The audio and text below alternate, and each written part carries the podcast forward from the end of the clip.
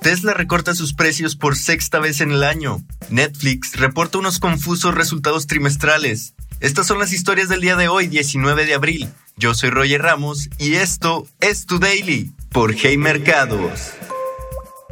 Tesla recorta sus precios. Otra vez.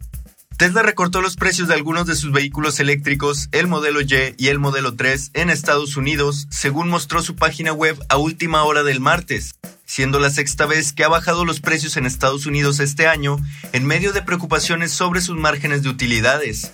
Tesla, empresa que reporta su primer trimestre el día de hoy, recortó el precio de su modelo Y Long Range y Performance por 3 mil dólares cada uno, y su modelo 3 Rear Wheel Drive por 2 mil dólares. La empresa liderada por Elon Musk ha recortado el precio de su modelo 3 en 11% en lo que va del año, y otro 20% para el modelo Y.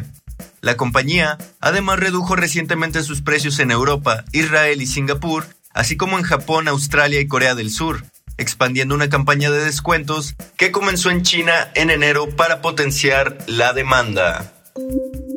Fox News se salva de una demanda por difamación. Fox Corporation y sus cadenas de cable acordaron pagar 787.5 millones de dólares a Dominion Voting Systems para resolver una demanda por difamación sobre falsas afirmaciones de que las máquinas de Dominion influyeron en el resultado de las elecciones presidenciales de Estados Unidos en 2020. El acuerdo, que llegó después de que un jurado de 12 miembros revisara el caso en el Tribunal Superior de Delaware, evitó un juicio que pudo durar semanas y podría haber visto testificar públicamente a los principales presentadores de Fox TV y al jefe de la cadena Rupert Murdoch.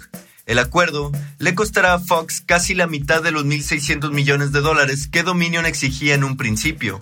El CEO de Dominion, John Poulos, dijo que el resultado fue histórico y que Fox había admitido haber mentido sobre Dominion, causando daño a su compañía, sus empleados y los clientes a los que les sirve. Netflix lanza sus reportes trimestrales del primer cuarto del año.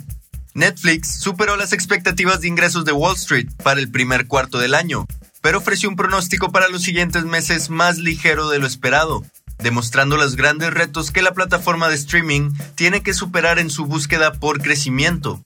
El gigante del streaming se enfrenta a signos de saturación del mercado, por lo que busca nuevas formas de ganar dinero, como la restricción de las contraseñas compartidas y un nuevo servicio con publicidad. Netflix sirve como referencia para medir la industria del streaming, en la cual el crecimiento se ha ralentizado mientras la competencia aumenta. Entre enero y marzo, la empresa añadió 1.75 millones de suscriptores, fallando la marca de estimados de analistas de 2.06 millones de adiciones. La acción de Netflix cayó hasta 11% después del reporte trimestral, para después recuperarse 8% antes de la apertura del mercado. Y así, en solo unos minutos ya sabes lo que está pasando el día de hoy. Te espero aquí mañana en tu daily por Hey Mercados.